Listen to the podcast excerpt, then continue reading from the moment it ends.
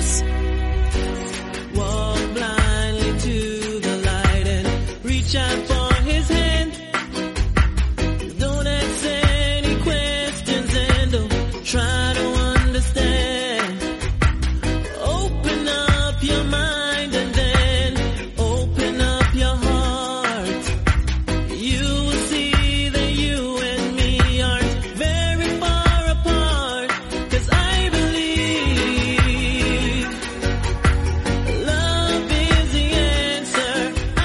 Bienvenidos todos a una nueva edición de MM Adictos. En- más que una nueva edición, es la continuación del programa de ayer, que se lo dedicamos a Bellator 275, porque como os expliqué, la cercanía del evento pues era mayor. Y para hacer esta previa de UFC Vegas 49, pues teníamos por lo menos 24 horas más, ¿no? Y bueno, así que lo decidimos dividir en dos. Si no habéis escuchado la previa de Bellator, pues bueno, os lo explico, ¿no? También, para que sepáis que es la cuestión, ¿no? Es por lo que ha habido. mm, Bueno, en esta ocasión, Bellator 274, el análisis también lo hice para Evox Premium, por las razones que comenté. Eh, pero esta previa la hemos dividido en dos partes. Hoy tenemos UFC Vegas 49, como os he explicado. Si bien quiero daros una actualización sobre algunas cosas internacionales. La primera, eh, sobre Bellator 275, Sa se ha dado el peso, 145,5 me parece que es lo que ha dado en la báscula. Eh, así que su pelea contra el hermano de, de contra Hassan Magomed Sharipov, pues sigue adelante en la main card, como ya explicamos en el programa de ayer. Y eh, la otra es la baja finalmente de Lionel Padilla para KSW 67 este sábado. Eh, ha dado positivo por COVID, así que ha tenido que ser retirado de la CAR. No vamos a perder a Padilla en KSW, pero bueno, seguramente surgirán más oportunidades en las que el español pues, pueda demostrar lo que vale internacionalmente sin ningún tipo de duda. Por lo demás, pues mañana pelea Daniel Puertas en One Championship, el sábado pelea Joel Álvarez, si Dios quiere y no hay problema ninguno, en UFC Vegas 49, que eso es de lo que vamos a hablar hoy, de ese evento de, de UFC, vamos a realizar la previa. Y poco más que añadir. Tenemos más luchadores internacionales, por supuesto, en Francia, ya lo comentamos en la agenda de la semana, que realmente si tenéis media horita o no tiene por qué interesaros todos los eh, eventos de los que hablamos en esa en ese vídeo, ¿no? Del inicio de semana, pero para eso están los timestamps, ¿no? Que ahora lo podéis ver abajo en la descripción y bueno, también ahí en, en YouTube pues salen como unas marquitas en lo que es la línea de desplazamiento pues para que vayáis directamente a lo que os interese. Ahí hablamos, ¿no? De ese evento que se va a celebrar en Francia de Hexagon MMA, la tercera edición, y en la que van a participar pues Carla Benítez y Alberto Vargas. Veremos cómo evoluciona la cosa, a ver si para la semana que viene, esta semana, no como eh, habéis podido comprobar, pues nada más que hemos tenido ese vídeo de la agenda de la semana y poco más, porque hay muchos eventos, hay muchas cositas que comentar, entonces se complica mucho la situación, la verdad. Y hay otras cosas, obviamente, obligaciones que hay que atender en primer lugar. Pero bueno, poquito a poco vamos haciendo lo que podemos. Y hoy, por ejemplo, en YouTube, me vaya a disculpar, ya lo dije, pero vamos a poner la parte de Joel Álvarez también, pues para que la gente pueda eh, ver algo y comentar algo y bueno, una leve muestra también de lo que se hace en estas previas de UFC Vegas 49. Por lo demás, dejadme que os dé la gracia, por supuesto, a vosotros por vuestro apoyo, por seguir escuchándonos y también a nuestros patrocinadores, los Caballeros de Oc y DragonZ.es, la comunidad del aprendizaje de artes marciales de Nacho Serapio. Eh, DragonZ.es.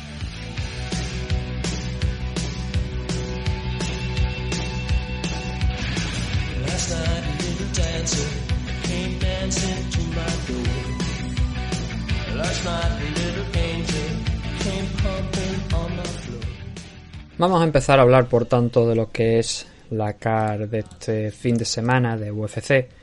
Pasaremos rapidito por la CAR preliminar, centrándonos en algunas cositas, pero no en demasiado detalle como hemos venido haciendo y teniendo en cuenta que también hicimos ayer la previa de Velator, tampoco vamos a extendernos una barbaridad. Hay un combate que ya de base se ha caído.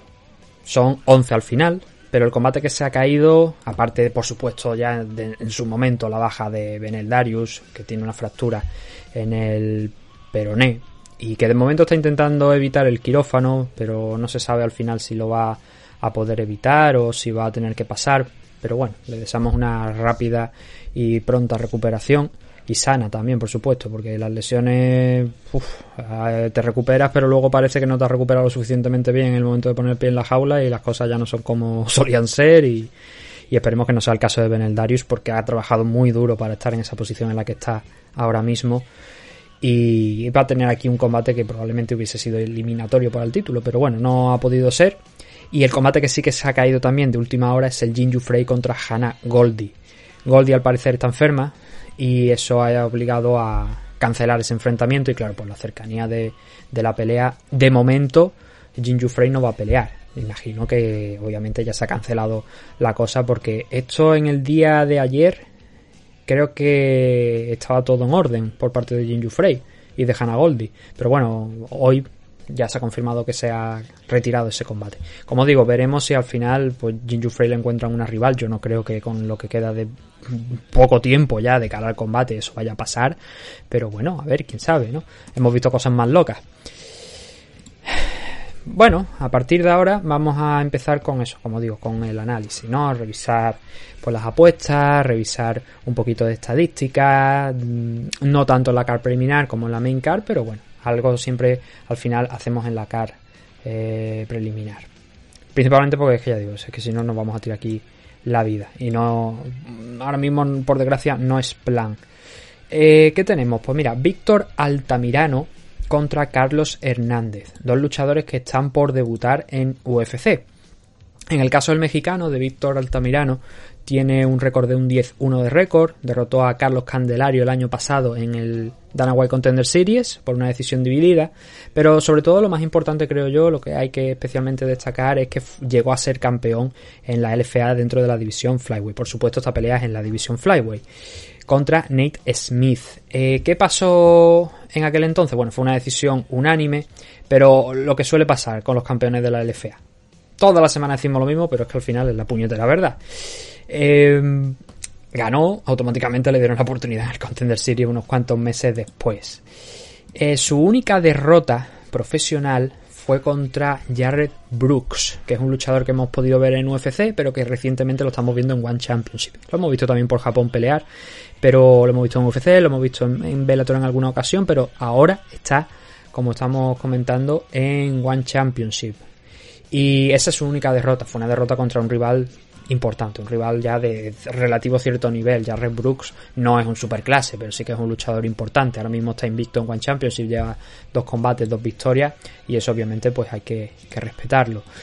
Carlos Hernández, a los aficionados españoles, pues nos trae malos recuerdos porque fue el luchador que se llevó la oportunidad de Dani Vares por el momento de entrar dentro de UFC a través del Dana White Contender Series que disputó Vares. Fue una decisión dividida para Carlos Hernández, eh, bueno, yo sentí también la verdad que Carlos, por desgracia, iba a ganar ese enfrentamiento en decisión. Me hubiera gustado que hubiese sido lo contrario, ¿no? Pero sí que es verdad que me dio esa sensación, no teniendo en cuenta cómo suelen juzgar los jueces, ¿no? Y ahora se van a ver las caras los dos, tanto Víctor como Carlos Hernández, en este duelo inicial que, va a abrir la car eh, preliminar de este evento de UFC Vegas 49 allí en el Apex. Y hombre, favorito para mí de esta pelea, yo diría que Víctor Altamira eh, viene con mejor récord, viene demostrando más cositas en lo que es su carrera, porque Carlos Hernández solamente tiene 8 combates, 7-1 de récord, y creo que es lógico también pensar, por tanto, que Altamira es favorito para esta pelea. Si, Altamirano, perdón, es favorito para esta pelea. Y sin embargo no es así, veo que en las apuestas le están dando 1,69 a Carlos Hernández y 2,25 para el mexicano. Mm, bueno, a ver, es verdad que está igualadilla la cosa, eh, porque son dos debutantes y eso pues ya obliga los, nervios, la presión, ¿no? Hace que te sueltes un poquito menos. Bueno, veremos, ¿no? Yo creo que el mexicano tiene muy buenas opciones de ganar esta pelea. A mí no me impresionó Carlos Hernández, la verdad. Sí que es verdad que se mostró resistente, con un buen fondo físico en ese combate contra Dani pero fuera de eso tampoco es que me impresionara, la verdad. Así que no sé por qué eh, le dan esa leve ventaja, no es muy grande, pero le están dando esa leve ventaja a, Carlos Hernández. La segunda pelea de la noche es la que va a tener lugar en la división Welter entre Ramiz Brahimaj y Michael Gilmore. Un Brahimaj que ya ha peleado en varias ocasiones aquí dentro de, UFC, en concreto tres ocasiones. Ha perdido dos, ha ganado una. Lo curioso es que peleó el mes pasado contra Kurt McGee, el 15 de enero, en el primer evento de UFC de este 2022, y que ahora va a hacer ese regreso bastante rápido, porque para mí, un luchador que hace su vuelta a la jaula en apenas un mes desde su última derrota, un mes y unos días, no creo yo que haya evolucionado tanto Brahimaj como para pensar eh, que vamos a ver una actuación muy, muy, muy diferente. Lo que pasa que sí que es verdad que el rival no es eh, eh, Kurt McGee, precisamente. Estamos hablando de Michael Gilmore, que es un luchador que participó en el Dana, en, perdón, el Dana White Contender Series, no, en el Ultimate Fighter, el último que se celebró, aquel de Volkanovski y Brian Ortega. Perdió en primera ronda contra el que luego fue finalista por temas de lesión de Tricia Gore, que fue Gilbert Urbina y de, peleó en agosto del año pasado. En la, creo que fue la final de Ultimate Fighter, me parece, donde peleó. Fue uno de los pocos luchadores, de hecho, que peleó eh, junto con los de la final. Creo que fue el único combate que hubo fuera de, de esa final. Eh, bueno, de las finales, ¿no? Porque eran dos finales. Creo que fue lo, los únicos dos luchadores los que pelearon ahí. Petrovsky y, Gilmore. Y hombre, como Gilmore entró también, recuerdo, de última hora.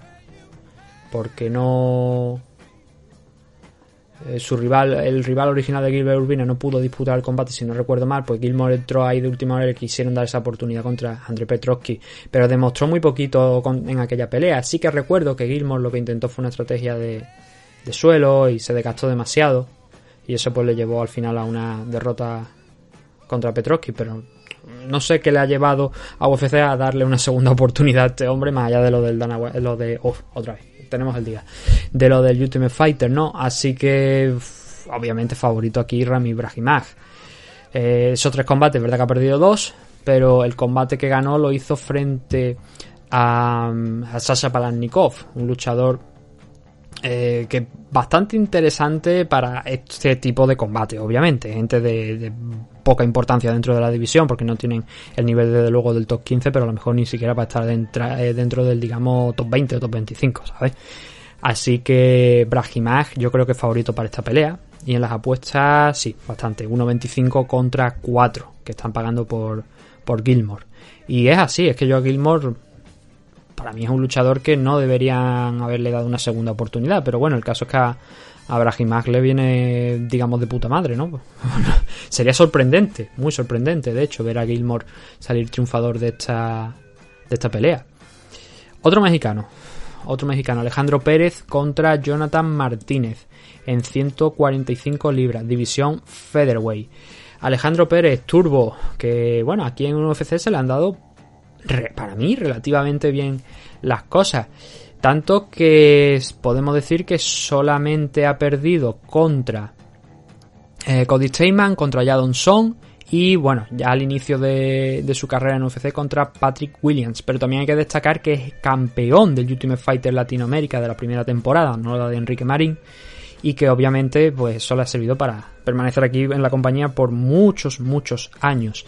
Tiene victorias contra gente bastante conocida, como Eddie Wineland, como Yuri Alcántara, y viene de una victoria contra Johnny Eduardo en octubre del año pasado. Esas derrotas contra Jadon Cody Steyman son las derrotas justo anteriores a esa victoria contra Johnny Eduardo, que fueron lo que pusieron ahí un pequeño freno en las aspiraciones de, del mexicano por seguir avanzando. Eh, esos fueron en 2019, esas dos derrotas. Volvió el año pasado, así que ha estado un tiempo ahí, digamos, entre medias de baja. Pero bueno, que ahora parece que ha recuperado la. La, la, regularidad, no. Bueno, que está sano, que está bien, que puede seguir peleando y eso es lo interesante, ¿no? Pero enfrente tiene un rival bastante complicado. Jonathan Martínez es un luchador que es espectacular, es verdad que, por ejemplo, se diferencia en el caso de Alejandro Pérez en que él ha perdido contra Anderson Hanzat, mientras que Alejandro Pérez le, ganó. También ha perdido contra Andre Ewell, ha perdido contra David Grant. Lo de David Grant tampoco es que me extrañe en exceso. Y viene con una victoria frente a Zviad Ladisvili en octubre también del año pasado. Eh, a mí lo que me llama a mí mucho la atención en este combate es la- las apuestas. Es verdad que Jonathan Martínez tiene una victoria contra Thomas Almeida y que ahí demostró bastante el la clase y el nivel que tiene. Ahora bien, si nos vamos a las apuestas, están poniendo a Martínez 1.40 frente al 3 de Alejandro Pérez. Me parece una diferencia muy grande entre, entre uno y otro, la verdad, en las apuestas. Alejandro Pérez tiene un 23.81 de récord. Jonathan Martínez tiene un 14.4 en, en total. Tiene también una derrota contra Matt Snell, pero esa derrota fue en la división Flyway. Este combate es en la Featherweight, que es el peso pues, más idóneo para, para Martínez. Y yo no veo, la verdad, esa diferencia que ven las casas de apuestas. Jonathan Martínez es más. Bueno, los dos se pueden decir que son dos strikers. Y que quizás ahí a lo mejor es donde vean algo. Que es lo que he dicho. Jonathan Martínez da la sensación de ser un poquito más explosivo. Y que se mueve bastante bien. Pero como luchador completo, yo no veo tanta diferencia entre uno y otro como para pensar que Martínez va a pasar, por así decirlo, por encima, como parecen insinuar las apuestas. La verdad es que no lo veo. Yo creo que Pérez tiene buenas opciones aquí. Veremos a ver cómo se resuelve esto el, sábado, pero creo que es excesivo, la verdad, ese 3 contra el 1.40 en contra del mexicano. El siguiente de los combates en 155 libras es el enfrentamiento que a mí más me llama destacar en general, en conjunto, quiero decir, pero por supuesto también teniendo en cuenta que Ignacio Bamonde es el encargado de cerrar la car preliminar si no se altera mucho la cosa, que creo que también es un chico que hay que seguir. Terran McKinney contra Fares Siam para mí es el combate más interesante de esta car preliminar porque estamos hablando de dos luchadores jovencitos, sobre todo en el caso del francés, de Fares Siam, que también nos trae malos recuerdos porque de- derrotó a Abner Lloveras en un evento en, en Francia, lo noqueó al pobre Abner y que aquí de, de momento dentro de UFC le están saliendo bien las cosas. Una vez, muchos de los luchadores, y lo hemos visto por ejemplo también en el caso de Joel Álvarez, una vez te quitas esa presión de debutar dentro de UFC, pues te empiezas a encontrar mucho más suelto y empiezas a, a ser un poquito más tú, ¿no? En el caso de Terran McKinney es que ha llegado y aterrizado en UFC de una manera espectacular. Siete segundos le sirvieron para noquear a Matt Frebola y esa ha sido su participación dentro de UFC. Pero fuera de esto, es un luchador que va noqueando luchadores a diestro y siniestro, o sea, a izquierda, a derecha, a todo el mundo, y que también tiene una muy buena base de suelo. Así que yo tengo mucho hype por ver nuevamente a Terran McKinney aquí dentro de UFC. Este es un combate que debería haberse disputado el año pasado, a finales del año pasado, allá por noviembre, diciembre, creo que fue cuando se iba a disputar, que no se pudo celebrar y que se ha ido retrasando, dilatando en el tiempo hasta la celebración este próximo sábado de esta pelea entre Faresian y Terrance McKinney. Eh, McKinney es un poquito más mayor, tiene 27 años, Faresian solamente tiene 24, cumplirán 25 y 28 respectivamente a lo largo de este 2022. Y sobre todo, bueno, lo que hemos visto en McKinney es lo que os estoy diciendo, ¿no? Esa pegada eh, espectacular. Pero también, bueno, hay un, hay un detalle que no he comentado de, de McKinney. Y es que él intentó entrar ya anteriormente en UFC por un Dana White Contender Series en 2019, pero perdió contra alguien que luego también entró en la compañía, que es Sean Woodson, que es un luchador así, digamos, espigado, bastante alto para la, la división también, en 155, aunque Woodson está peleando en 145 en la división Featherweight, así que la altura y el alcance de ese hombre impresiona mucho más porque está peleando en una categoría inferior pero no, este combate es en la Lightweight, el de McKinney contra Faresian, por si acaso alguien tiene la duda. Así que fuegos artificiales, realmente. Más por parte de McKinney, que los combates que hizo en la LFA, ese combate contra Matt Frebola, ha dejado bien claro que tiene una potencia y una pegada de golpeo brutal. Y Faresian es un poquito más comedido, por así decirlo, tiene una pegada importante también, quizás no tanto como Terrance, noqueó, como hemos dicho, a Abner Llovera. Aquí lleva tres combates ya, perdió en su combate de debut contra Don Match. Y los otros dos combates que ha tenido han sido victorias frente a Jamie Mularkey y Luigi Vendramini, una por decisión mayoritaria y la otra por una decisión unánime en su favor. En ambos casos, en el de Mularkey fue derribado en múltiples ocasiones, pero en aunque te derriben si te levantas, pues eso también hay que valorarlo y eso fue lo que hizo Faresian, con eso consiguió al final, entre eso y el striking, acabar alzándose con la victoria por, por decisión. Y contra Luigi Vendramini, pues fue un combate bastante más cerrado, pero nuevamente algunos golpes más significativos en los primeros asaltos permitieron a Sian ponerse un poco por delante en, la, en las puntuaciones y al final pues llegar a ese doble 29-28 y un 28-28 que se dio, pero vaya, o sea, Derek Cleary ese día estaba bajo algún tipo de sustancia. Eh, favorito para ganar esta pelea, yo creo que Terrence McKinney, por lo que ha hecho hasta ahora, mm, da la sensación de que puede ser un poquito más favorito, o por lo menos tener más hype, pero en las apuestas veo que Faresian con su 12-3 de récord frente al 11-3 de Terran McKinney está como favorito en 1.83 y 2 para Terrans McKinney. Están pagándolo en 2.0 y Faresian en 1.83. Supongo que están tirando de veteranía, de haber peleado en tres ocasiones ya el francés aquí dentro de UFC. Terrans McKinney solamente ha peleado contra Matt Frebola, pero Frebola para mí ya tiene, creo yo, un estatus interesante y McKinney pues dio buena cuenta de él. Así que creo que se le debería respetar un poquito más. Es verdad que las apuestas, como estáis viendo, están muy cerradas, pero yo sí que habría puesto como favorito a, a Terrans.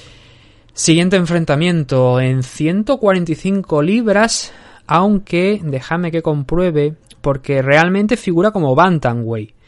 Eh, bueno, vamos a ver, porque la pelea es Josian Nunes contra Ramona Pascual, pero Ramona creo que sí que peleó, me parece, si no recuerdo mal, en 135 cuando la vi en, en Raw FC, que no me llamó para nada la atención, también os lo digo, fue un combate no demasiado bueno. Y en Invicta, de hecho, es que no peleó ni siquiera en la Featherweight, peleó un poquito más por arriba, en 150 libras. Así que yo no sé si este combate realmente va a ser en la Featherweight, si va a ser en la Bantamweight, según UFC es en la Bantamweight. Mm, Ramona va a sufrir para dar peso, porque sobre todo este combate ha sido recambio de última hora, no lo hemos comentado me parece al principio, pero creo que a lo largo de la semana creo que sí que lo hemos dicho. La chilena Jennifer González iba a participar en este evento, lo que ha pasado es que hubo un problema gordo con la gente de la usada que le tenía que hacer unos test y al final eso le acabó costando esta oportunidad, le acabó costando esta pelea. Ya no entraré en que, vale, te ha costado la pelea, pero no puedes revelar la identidad de la persona e incitar a la cosa en redes sociales como ha hecho Jennifer González. Eso me parece feo. Yo puedo entender el cabreo, pero a mí no me gusta ese tipo de, acciones y señalarlo con el dedo acusador. Señálalo, quéjate a quien tengas que quejarte, pero no lo hagas público, tío, porque al final follones, ¿no? De mil demonios, innecesarios además. Así que Jennifer se quedó sin combate, no va a poder pelear por tanto contra Josian Nunes y han encontrado este recambio de última hora eh, para, para Josian. Yo insisto, eh, UFC dice que es Bantamweight, yo no sé si Ramona Pascual va a poder cortar eh, las libras extra para dar 135 en el tiempo pactado teniendo en cuenta que esta pelea ha sido anunciada pues a principios de esta semana o finales de la anterior, así que me parece difícil que, vaya a dar 135 libras. A lo mejor sí lo da, veremos mañana, ¿no? Cuando sean los pesajes. Lo que sí que está claro es que aquí Josian Nunes es eh, grandísima favorita para esta pelea. Yo lo que he visto de Ramona Pascual, a pesar de finalizar a su rival en Invicta, ver, ha ido mejorando, pero creo que todavía le falta algo y que no está en condiciones ahora mismo de afrontar esta pelea sin tener un training camp completo y viniendo de haber peleado el mes pasado. Creo que todavía no está para eso. Ojalá me equivoque, mm, porque así tendríamos un buen combate.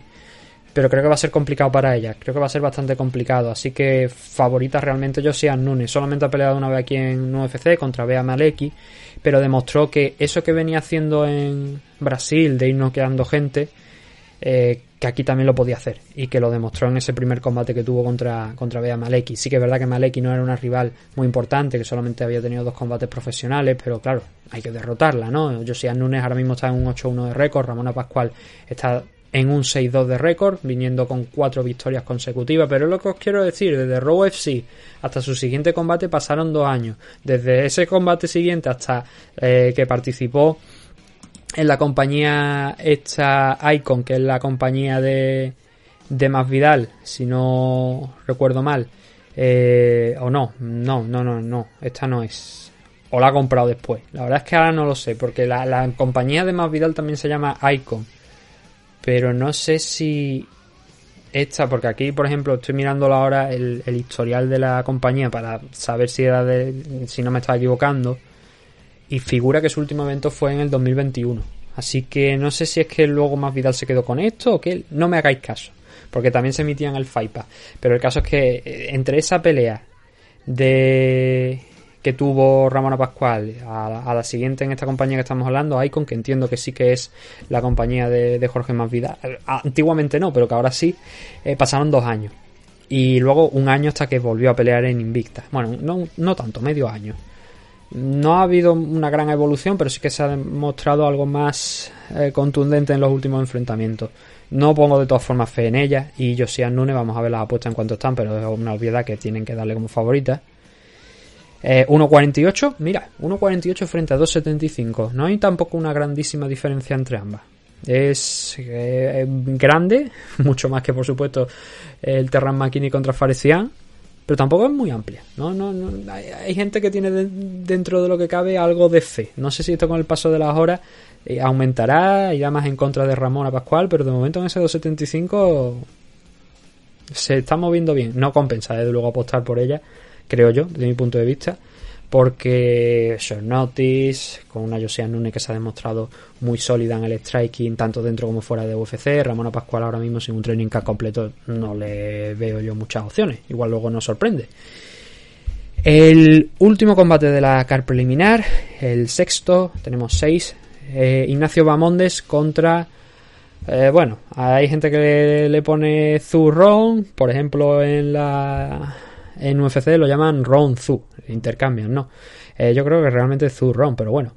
Eh, ¿Qué tenemos aquí? Pues al chileno Ignacio Bamonde, uno de los jóvenes talentos, de los más grandes prospects que hay ahora mismo dentro de UFC, eh, haciendo su tercer combate contra el luchador chino. Eh, bueno, a ver, ¿qué decir de Bamonde? Esta pelea es en 155, en división lightweight si veis a Joel Álvarez podéis comprobar también cómo es Ignacio Bamonde porque son luchadores, bueno, yo diría que incluso tienen la misma altura, ¿no? A mí me parece que Joel está quizá un par de centímetros más alto Joel, no, un metro noventa y uno y de alcance tiene Joel un metro noventa y seis, Bamonde está cuatro centímetros por debajo, pero vaya, que físicamente son luchadores prácticamente idénticos, piernas largas, brazos largos, estatura muy alta y eso le da muchísimos problemas a muchos rivales. Eh, dejó una muy buena sensación desde luego Bahamondes cuando debutó en el Danaway Contender Series, noqueando a su rival de manera brutal. Eso le sirvió para ganar el contrato, para tener esta oportunidad dentro de UFC. Y le pusieron contra John McTessie. Ahí, ese combate, claro, eso fue en 2021. Hay que reconocer que Ignacio Bamonde no estuvo especialmente brillante y claro, teniendo el alcance que tiene, que era superior sin ninguna duda al de John McDessie, quizá habríamos esperado un poco más de él, de ser un poquito más inteligente a la hora de, pelear, de no complicarse tanto. Y creo que se complicó mucho la vida. Es verdad que John McDessie es un veterano ya, que se sabe mil y unos trucos. Acabó perdiendo la decisión dividida el, el chileno. Fue un grandísimo combate, eso también hay que reconocerlo. No se llevó el Fire of the Night, eso sí. ¿Y quién se llevó el Fire of the Night de ese evento? Julian Márquez contra San Albi. Claro, Claro, Julian Márquez contra San Albi, sí, sí, sí, los cojones.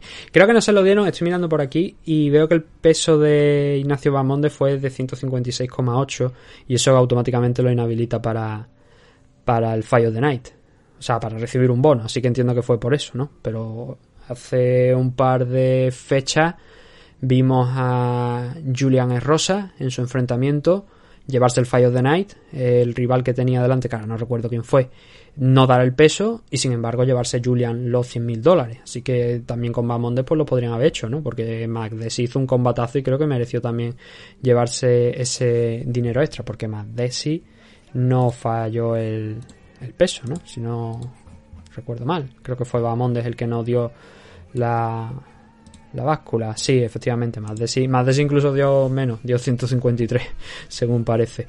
Eh, entonces eso, vamos a ver qué clase de combate plantea contra eh, el luchador chino Zhu Rong, que viene de debutar con una derrota frente a Kazula Vargas contra el mexicano un combate que fue pésimo por parte de, de Zhu, las cosas como son. Eh, jugó mucho, en el primer asalto. Eh, se quedó muy a la expectativa. Vargas conectó muchísimo más volumen. Luego ya en el segundo, en, ocasionalmente iba intentando derribar a Vargas y en alguna ocasión sí que lo, lo, llegó a intentar, pero no para controlarlo de una manera muy muy efectiva. Y luego en el último asalto volvió a las andadas. Lo que sí recuerdo es que Zu creo que no estuvo contento con aquella decisión y fue como, pero hijo, que esperaban, no? La cosa cambió ya contra Brandon Jenkins, donde en ese segundo combate que ha tenido el luchador chino aquí en UFC, controló mucho mejor, o sea, se mostró con muchísima más decisión y los takedown fue prácticamente casi desde el inicio a, trabajar, el wrestling también. Eh, demostró pues eso, que en el primero digamos que se lo tomó con demasiada tranquilidad. Aquí en el segundo no. Contra Brandon Jenkins ya digo que le dio bastantes problemas. Claro, mmm, contra Rubel Robert lo acabó noqueando sin pasar tampoco muchos apuros y ahí sí que se vio que nuevamente también había aprendido aquel enfrentamiento contra McDessie. En esta pelea, a ver, Zu es un tío complicado de derrotar y ya digo que ahora que encima se ha tomado estas cosas en serio ya, que ya está prestando atención y no dejando que ese primer asalto se le vaya como hacen otros muchos luchadores, sí que puede presentar una batalla interesante para Bamonde. Sobre todo si Bamonde vuelve a tener los mismos problemas que por ejemplo tuvo contra Mark Desi de entrar en una distancia pues que sea más eh, beneficiosa ¿no? para, para su rival o que él no consiga mantenerlo alejado y que se le cuele. En definitiva, que no juegue eh, Bamondes en sus propias condiciones en esta guerra, ¿no? Eh, porque tiene un metro noventa y dos de alcance y porque Zu llega al metro ochenta de, de alcance, ¿no? Así que esa diferencia tiene que hacerla valer el chileno. Um, está aprendiendo, son solamente 24 años. Es un prospe importante. Desde luego, a ver, yo he dicho uno de los más importantes. Quizás no, quizá tampoco no, porque hay que seguir viéndolo crecer. Y ya ha perdido fuera anteriormente, más allá de esa derrota contra John McDessie, contra gente que no era precisamente casi nadie, podríamos decir, dentro del mundo de las MMA. Y mm, claro, en su defensa, eran sus primeros combates, vale, pero vamos a ver cómo pelea, porque esto yo creo que es un combate vital, es una buena prueba para, para Ignacio, para ver cómo puede afrontar el resto de los años que le puedan quedar dentro de, UFC y sobre todo eso, a seguir creciendo y a seguir evolucionando. Pero bueno, lo primero es esta batalla que yo veo bastante igualada. Contra Rubel es lo que he dicho, corrigió errores. Pero Zu también los corrigió contra Jenkins. Así que vamos a ver cómo están las apuestas. Ignacio Bamonde está en 1.50 contra un 2.70 del luchador chino de Zurro. Veo coherente también que sea esto porque, a ver, sobre el papel, esa diferencia física entre uno y otro debería jugar un papel importante, como estamos comentando, pero contra Mazlesi, por ejemplo, no lo hizo. En su último combate sí. Eh, veremos, yo creo que sí, yo creo que es favorito para ganar esta pelea, pero nunca se sabe cómo puede al final acabar todo esto.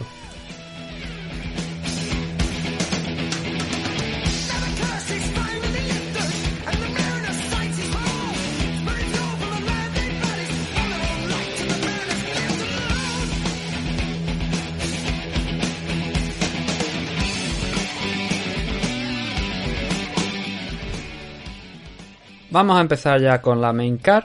Eso nos deja cinco combates para finalizar. De los que el más importante obviamente es el Mahachev contra Bobby Green, pero para nosotros los aficionados españoles yo creo que evidentemente es el Arman Sarukian contra Joel Álvarez. Pero bueno, hay otro combate antes del de Joel y por supuesto pues vamos a analizarlo, vamos a hablar, vamos a ver cómo llegan en el estado de forma uno y otro luchador. Primero, 185 libras, división middleweight. Gregory Rodríguez frente a Armen Petrosian. Y si os estáis preguntando si este Armen Petrosian es el hermano de Giorgio Petrosian de One Championship, ese magnífico kickboxer, no, no es ese Armen Petrosian, es otro Armen Petrosian. No tiene, que yo sepa al menos, nada que ver desde luego con los hermanos Petrosian. Y a pesar de que, bueno, comparte el nombre, no con, con Armen, pero no, no tiene nada que ver. Petrosian viene de mm, pelear en el Contender Series en octubre del año pasado, dejar unas muy buenas sensaciones, una victoria por un KO, una high kick tremenda, uno de esos grandes highlights, como digo, que luego te van poniendo y que seguramente van a servir para eh, presentar a Petrosian de cara a este próximo fin de semana. Y tiene un récord total de 6-1. Mm, es un striker, ¿vale? Eh, es lo principal. Por eso a lo mejor también incluso puede llevar a la confusión con lo del tema de, de los hermanos Petrosian, ¿no? Pero ya repito, no tiene nada que ver. Eh, Gregory Rodríguez tiene un 11-3 de récord, ha, peleado ya dos veces aquí dentro de, de UFC, derro, derrotó a Dusko Todorovic, también derrotó al coreano Jun Jong Park y también fue campeón de la LFA en la división middleweight. Ganó el título, como de costumbre estaba vacante, ganó el título y automáticamente, pues, en su caso, le sirvió para entrar directamente dentro de UFC. No tuvo la necesidad de pasar por un Contender Series, pero sí que lo había hecho antes con una derrota frente a Jordan Williams, así que tuvo que seguir trabajando en la LFA para entrar dentro de, de UFC. 11-3 de récord ahora mismo y empezamos con los detalles físicos, los aspectos físicos. Gregory Rodríguez tiene un poquito más de alcance, un metro 91 aproximadamente sobre Armen Petrosian que tiene 1,80, es un bastante más reducido el alcance, 10 centímetros en torno a los 10 centímetros. No es mucho, a lo mejor no parece mucha diferencia, porque en altura están prácticamente idénticos. Están en el metro 89, metro 90, los dos. Así que ahí no hay diferencia. Son los dos luchadores relativamente jóvenes. En el caso de Gregory Rodríguez tiene solamente 30 años. En el caso de Armen Petrosian pues tiene un par más. Tiene... Bueno, no, un par más no. Va a cumplir un par más. Es decir, este año cumplirá los 32, pero ahora mismo tiene 31. La pelea en el Dana White Contender Series de Petrosian fue en 205 libras. Él no dio la 205, dio un poquito menos, pero Gregory Rodríguez los combates que ha tenido aquí sí que han sido en 185 libras, uno detrás de otro. No, no es el caso, como digo, de Petrosian que debutó en 205 dentro de, del Dana White Contender Series y luego vieron pues que este peso puede que se le ajuste un poquito más. Ha pasado ya con alguno que otros luchadores, que no es de extrañar. Antes, fuera, pues sí que es verdad que hay que decir que casi toda su carrera, y creo que todos sus combates lo ha hecho en la división Light Heavyweight. Así que bueno, vamos a ver cómo se ajusta también a ese corte de peso, a esas libras que tiene que cortar, que yo no creo que sea haya sido un trabajo a lo mejor arduo, mañana se sabrá, ¿no? Pero complicado para Petrosian por aquello de, como os estoy diciendo, ni siquiera dio las 205 en el combate del Dana White Contender Series, dio un poquito menos, en torno a las 200, 201 libras. Así que puede que esta categoría se ajuste mucho más al peso, al tamaño físico de Armen Petrosian. A partir de ahí, pues bueno, empezamos a entrar un poquito en más detalle, empezamos a rascar y dentro de ese 11-3, como hemos dicho, pues me, refiero a Gregory Rodríguez, ha tenido dos victorias. Dos victorias que eh, ha conseguido principalmente con trabajo en el suelo, pero eso no quiere decir que sea un luchador eh, especialmente de suelo. No, tiene una pegada interesante. Contra Jun John Park lo acabó noqueando en, en, el segundo asalto, una buena victoria, contundente desde el primer round. Eso sí, en el segundo ya se, se abrieron un poquito más eh, las oportunidades también para el coreano, pero finalmente Rodríguez consiguió noquearlo, consiguió ponerle freno porque ya se le estaba empezando ahí, no a complicar el combate, pero sí que digamos que estaba mucho más abierto. En el primer asalto no tanto, porque como digo, encuentra ese takedown, encuentra el derribo, encuentra el control y Gregory Rodríguez consigue uh, dominar el primer asalto. En el combate contra Dusko Todorovic, pues un combate muy muy similar a, ese que hablamos, con la excepción obviamente de que ese combate sí que llegó a decisión, no fue una finalización por parte de Gregory Rodríguez, pero nuevamente muy bien controlando eh, en standing la situación, controlando el clinch, controlando también cuando tenía la oportunidad de derribar a su rival. No fue un combate tan enfocado al wrestling, sí que intentó en múltiples ocasiones derribar y llegó a lograr en varias ocasiones derribar a Todorovic, pero Todorovic también plantó mucha cara en el suelo, así que, bueno, en el suelo en el wrestling, así que eso le complicó la labor a Rodríguez y digamos que se centró mucho más en el striking, a diferencia de este último combate que estábamos hablando, el de Jun Park. Así que con eso, pues tiene ese 11-3 de récord ahora mismo Gregory Rodríguez, el luchador brasileño, y Armen Petrosian en aquel combate del Dana White Contender Series, lo que dijimos, ¿no? una victoria por KO brutal, que viene siendo algo costumbre en su carrera. Así que, hombre, digamos que aquí lo lógico, lo que pensamos todos es que Gregory Rodríguez muy probablemente para no exponerse, para no complicarse la vida, busque una estrategia de derribar a Armen Petrosian, de mantenerlo ahí en el suelo, como ya ha hecho y ya ha intentado en otros combates anteriores que acabamos de mencionar, para minimizar las posibilidades, sobre todo de Petrosian. En el combate que Petrosian tuvo en el Dana White Contender Series, en lo que duró el enfrentamiento, que fueron cuatro minutos y medio del primer asalto, fue derribado hasta en tres ocasiones. Hubo un tiempo eh, largo, la verdad, de control de, su rival, tanto en standing como en el suelo. Por eso digo que es interesante para Rodríguez buscar ese game plan, el irse a por, a por Petrosian prácticamente casi desde la campana, con la salvedad de, oye, a ver, que no te noquee, ¿no? Y si luego surge a lo mejor la oportunidad, porque sabes que Petrosian pues, va a intentar eh, ir a por ti en, el, en, en striking y va a intentar noquearte, pues mira, si puedes aprovechar algún fallo para intentar derribarle a la contra, o ves que se expone más de la cuenta, y tú también, sabiendo que tienes un buen número de KO, eres capaz de enganchar esas manos y acabar por noquearle, pues bienvenido sea. Pero lo seguro, lo más eh, factible para Gregory Rodríguez, para no complicarse la vida, es eso, es el trabajo de takedown, de, de intentar derribar a, a, su rival, teniendo en cuenta que Petrosian sufrió un poquito, bastante, contra eh, Kolev en el Danaway Contender Series. Favorito para mí, para esta pelea. A ver, hay mucho hype con Petrosian por la espectacularidad de ese KO, por el background de, de Muay Thai que tiene. Pero realmente más completo, el luchador más completo de los dos es Gregory Rodríguez. Para mí favorito aquí debería ser Gregory Rodríguez. Y de hecho, si nos vamos a la apuesta, estoy viendo también por aquí que está en 1.67 frente a un 2.30 de Armen Petrosian. Creo que es lo lógico, creo que es lo normal por lo que estamos diciendo. Gregory, además de ya haber sumado dos victorias en sus dos primeros combates aquí dentro de UFC, da la sensación de eso, de ser un tío mucho más completo, que tiene más suelo sobre todo que Petrosian y que a priori es ahí donde debería eh, intentar conseguir la victoria para no complicarse la vida demasiado, ¿no? Es como yo lo veo. Así que para mí favorito eh, Rodríguez y veremos luego ya también vosotros qué es lo que habéis apostado aquí en este primer enfrentamiento de la noche. Y es momento de hablar de la pelea que más nos interesa a nosotros destacar de UFC Vegas 49. Enviamos un saludo también a la gente que nos está viendo a través de YouTube. Y es que vamos a analizar la pelea de Joel Álvarez, la de Joel contra Arman Sarukian.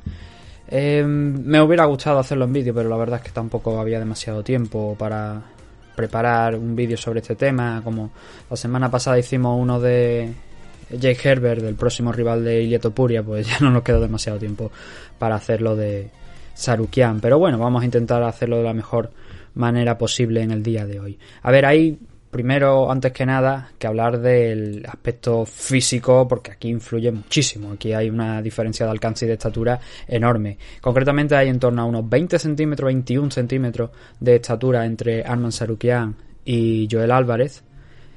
Y luego también hay uno respetable, no tanto, porque ya ahí la cosa varía, pero sí que es verdad que sigue siendo importante, porque son más de 10 centímetros, 12 centímetros los que hay de alcance entre uno y otro y entra en juego. Pero quiero decir, la estatura es una de las cosas pues más interesantes, sobre todo de este enfrentamiento.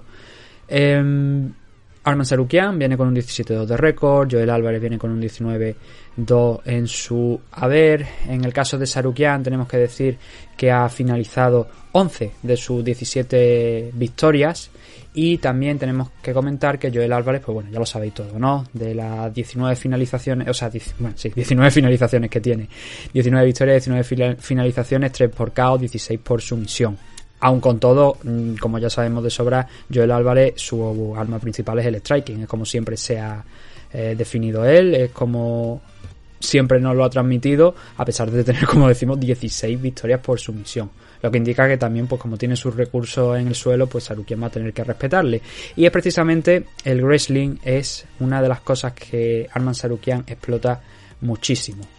Lo vimos en su combate contra Mahachev, que fue el combate de debut de, de aquí dentro de, UFC, contra Mahachev, que fue una batalla de wrestling realmente. Aquel combate, poquito striking. Habrá gente que diga que fue bastante aburrido. A mí me encantó por eso, porque fue una batalla de wrestling brutal la que exhibieron Mahachev y Sarukian.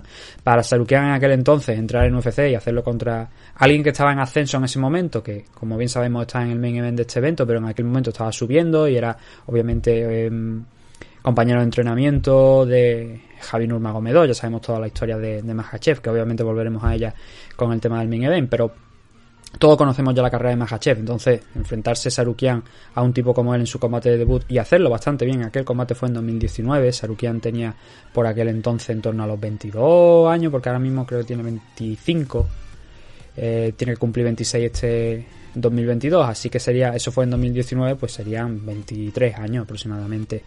Eh, 22, 23, porque depende de cuándo los cumpla, ¿no?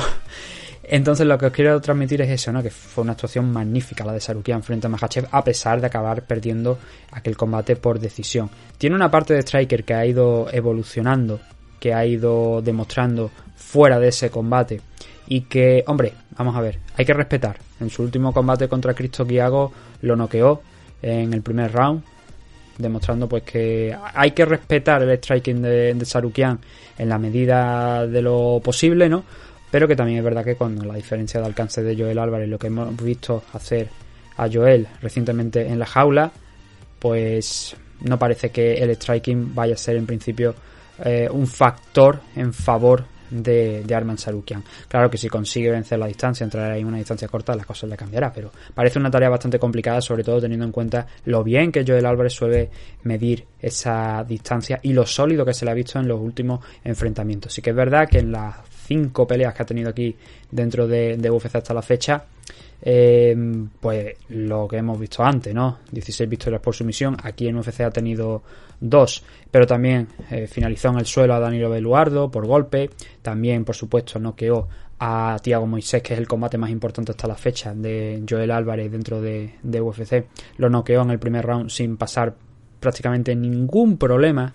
Moisés llegó un par de ocasiones, pero mmm, Álvarez lo destruyó yo, él destruyó, es la mejor definición que se le puede dar a aquel combate frente a Tiago Moisés. Por lo demás, los otros dos enfrentamientos que decimos por, por sumisión, esas dos sumisiones frente a Yakolev y Joe Duffy. Gente, pues en el caso de Duffy que intentó forzar ese takedown y se encontró con la guillotina, y en el caso de, de Yakolev, algo parecido en un principio, porque bueno, luego cambió la, la cosa para ver cómo eh, Joel Álvarez acababa sometiendo por un arma, ¿no? El combate de debut de Joel en UFC fue contra Damiris Magulov, acabó perdiendo, ya sabéis que Magulov es uno de los campeones que salen de One Global que me refiero que, que fue campeón en, en One Global, no que sea campeón aquí, por supuesto, en, en UFC. Y que, claro, gente como Evloev, como Damiris Magulov, eh, ahora no me viene otro nombre a la cabeza, pero tenía uno en la punta de la lengua, pero no me viene. Son, gente que están cortados por el mismo patrón, que han sido campeones en One Global, que, bueno, en One Global o cualquiera de las compañías rusas también vale, ¿no? Y que demuestran, pues, lo que realmente valen y el hype que tienen detrás. En el caso de Sarukian, como todavía es joven y todavía tiene muchos años de carrera por delante, pues todavía más peligroso si acaso en este combate por aquello de que se le ha ido viendo esa evolución. Eh, ¿Qué más podemos comentar? Bueno, a ver, hemos comentado un poquito ya de lo que fueron, han sido los últimos combates de uno y otro. En el caso de Mafrebola contra Arman Sarukian, que fue el combate inmediatamente anterior al de Cristo Kiago, muy parecido, muy del estilo de aquel combate contra, contra Cristo Kiago. No consiguió noquearle, pero ahí también vimos esa faceta de Gressler, ¿no? Que formó una, una base muy importante de aquel enfrentamiento contra Mafrebola. Luego también el de David Ramos, pues también le vimos el tema de, del wrestling al igual, o sea, perdón, del striking al igual que contra Oliviero Mercier, ¿no? Así que Sarukian es un peligro en varios campos, pero especialmente el wrestling es quizás lo que yo sobre todo le pondría más como eh, arma principal de Sarukian de cara a este enfrentamiento, pero todos sabemos cómo se mueve Joel en el suelo. Además, eh, si lo derriba, esas piernas largas, esos brazos largos pueden enredar bastante a Sarukian y ya hemos visto también como Joel Álvarez a lo largo de su carrera fuera de UFC, obviamente, no, no dentro de UFC, pero fuera de UFC conseguía varias victorias por eh, triángulo, por lo que quiero decir, tener la espalda contra contra la lona y, y conseguir. Por cierto, tenía por aquí delante, estaba mirando ahora el récord de, de Joel. Pero la historia es que al parecer, ahora, se habían mezclado como los perfiles de um, un luchador de la división Light Heavyweight con el de Joel Álvarez y me estaba flipando porque digo yo, un momento, derrota contra Lioto más chida, digo yo, ¿qué es esto? no Son cosas que pasan cuando tienes abierto por aquí la, la información. Pero es que, es que lo que estaba mirando, ¿no? El tema de las sumisiones, lo de los triángulos, sí que es verdad que, de hecho me parece que contra Mar Radu, creo que, que fue el título Lightweight de AFL, consiguió la victoria por, por un triángulo, creo que fue, si no recuerdo mal. Es una de las armas, ¿no? Que, con las que va a tener también que lidiar Sarukian una vez consiga entrar en esa distancia.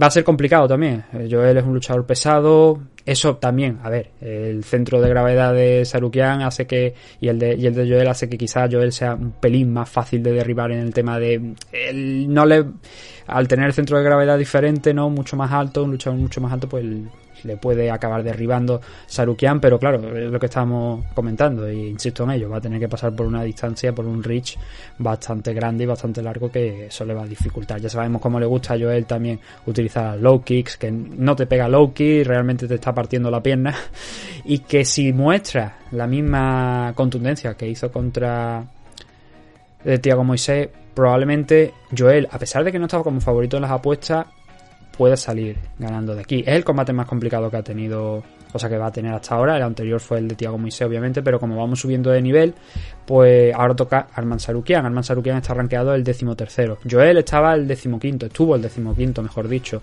pero lo que pasa, esa eh, decimoquinta posición muchas veces no la puedes conservar porque te viene otro luchador que esté inmediatamente por detrás tuya, fuera de los rankings y te la quita. Y bueno, a ver, lo importante es entrar, ¿no? Y ahora con esta pelea contra Arman Sarukian, el mantenerse. Em, quería añadir otra cosa sobre Sarukian. Y es que creo que no debe dejar que Álvarez se sienta cómodo dentro de la jaula si quiere tener aspiraciones de ganar. Joel suele empezar los combates no lento, pero que sí que se lo toma con tranquilidad el inicio, el primer minutito, lo típico que hacen muchos luchadores también por otra parte para medir, pero si Sarukian quiere ganar, yo creo que lo primero que debería hacer es coger el centro y decir, no, no, voy a intentar presionar un poquito, voy a intentar cerrarlo y no darle muchas oportunidades a Joel de soltarse, porque entonces, claro, ahí es cuando yo creo que Sarukian va no a sufrir, pero sí que obviamente la, pelea se va a poner un poquito distinta, ¿no? Si Joel es capaz de encontrar esa distancia de manera eficiente y, claro, insisto, con el rich advantage que tiene, con esa ventaja de alcance, probablemente acabe encontrándola si Sarukian no presiona demasiado desde el inicio. Por lo demás, pues lo único que creo que nos resta, porque en el juego de Joel las claves ya lo he dicho, es el striking. Yo creo que aquí en este combate pasa por el striking y si luego por lo que sea es derribado, hemos visto ese repertorio amplio que tiene de formas de conseguir mm, sumisiones desde la espalda, que también va a tener que respetar por supuesto Sarukian. Así que bueno, yo preveo que en, principio podría ser en gran parte un combate de, de striking, un combate que se mueva arriba. Pero que Sarukian obviamente también me da la sensación de que va a intentar probar esos takedown porque forman parte de su plan, porque lo hemos visto que es un grandísimo brawler como estamos diciendo y que va a tener que probarlo. Pero confío realmente en la defensa de takedown de Joel Álvarez para mantenerse en pie. Las apuestas de, esta, de este combate, bueno, a ver, siendo realista realmente con lo que ha hecho Sarukian hasta ahora dentro de UFC y lo que ha hecho Joel, es verdad que a lo mejor hay más hype ahora mismo y ponen como favorito a Arman Sarukian, a pesar de que ambos tienen las mismas peleas y las mismas victorias. En el caso de, Sarukian tiene cuatro combates de cinco ganados y en el caso de Joel lo mismo cuatro de cinco ganados. lo que pasa que eso sí, eh, Joel ha finalizado las cuatro victorias que ha tenido hasta ahora. Eso es un detalle que le diferencia. Pero sí que es verdad que estando rankeado el decimotercero, pues hay que entender que en parte las apuestas, las casas norteamericanas, norteamericanas den como favorito a, Arman Sarukian. Tengo por aquí los valores, aquí está. Eh, Arman Sarukian está en 1.45, Joel Álvarez está en 2.80, pero aquí obviamente vamos con, con, Joel, no podía ser de otra manera. Eso sí, voy a decir una cosa. Eh, recientemente ha ido cayendo la cuota, se ha ido cerrando. Por eso, normalmente las previas interesa hacerlo eh, cuanto más cerca del combate, mucho mejor, porque Joel estaba en 360, alrededor de 360, y luego ha ido cayendo hasta los 280 en los que está ahora. Mientras que Arman Sarukian eh, no es que empezaran esa cifra, pero sí que es verdad que ha ido subiendo, ha ido escalando a lo largo de esta semana y ahora se ha puesto en 1.45 desde el 1.30 en el que estaba. Eh, favorito para mí, obviamente yo no podía ir en contra de Joel. yo tengo que ir siempre a favor de Joel. Sé que es una pelea complicada. Sé que quizás con respecto, por ejemplo, a Tiago Moisés, en la que tenía clarísimo que Joel Álvarez iba a ganar ese combate y que yo, eh, la diferencia que había que era bastante amplia. Me parece que a Joel lo estaban pagando en tres y pico. Yo sabía que Joel, obviamente, por el tema del alcance, por la potencia, por la pegada que tiene, Tiago Moisés en principio no debería haberle supuesto ningún tipo de problema como finalmente fue, ¿no?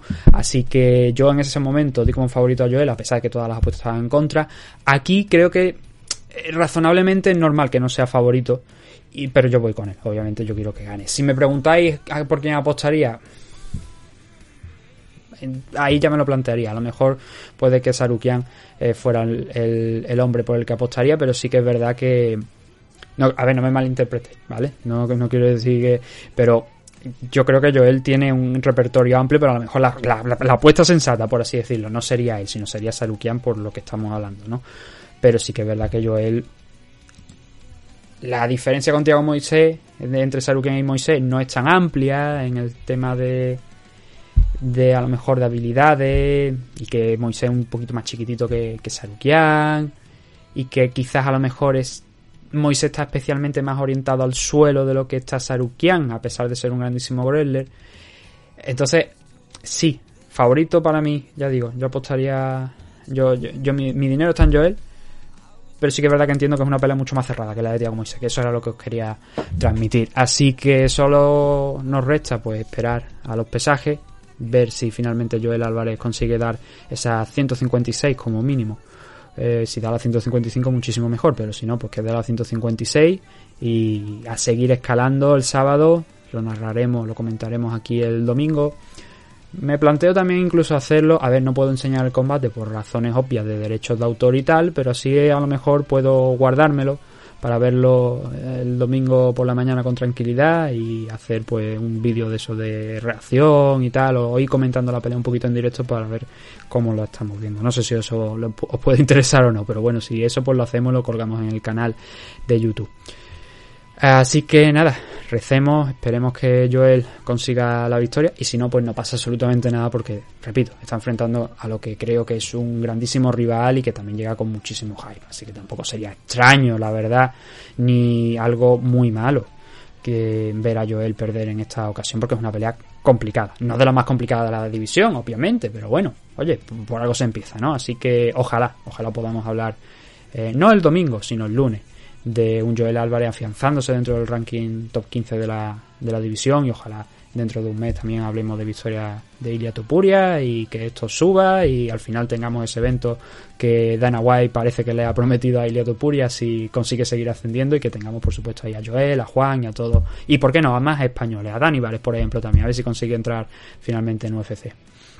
Pues nada, así que con esto vamos a pasar ya al siguiente enfrentamiento.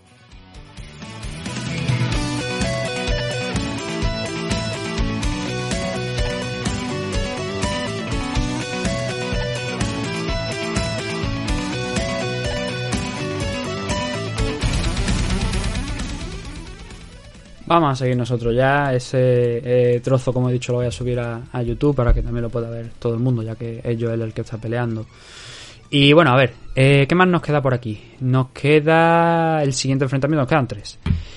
Priscila Cachoeira contra Jin Jeon King. Este combate a mí en parte me llama dentro de lo que cabe por aquello de que creo que vamos a ver un combate relativamente divertido. Porque son dos luchadoras que pueden dar bastante guerra y hacer un combate entretenido en el striking.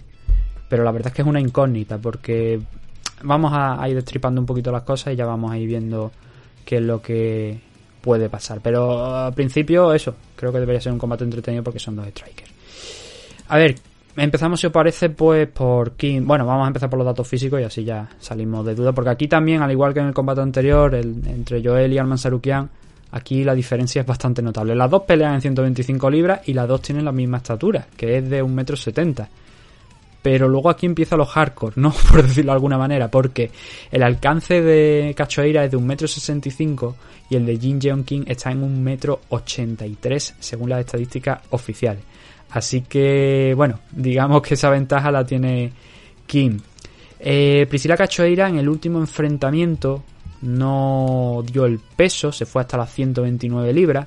Aún así, pues bueno, le han dado otra oportunidad en 125. Fue una derrota contra Gillian Robertson, acabó sometida en el primer asalto. Y eh, Jin Jeon Kim viene de perder dos combates consecutivos contra Alexa Grasso y contra Molly McCann.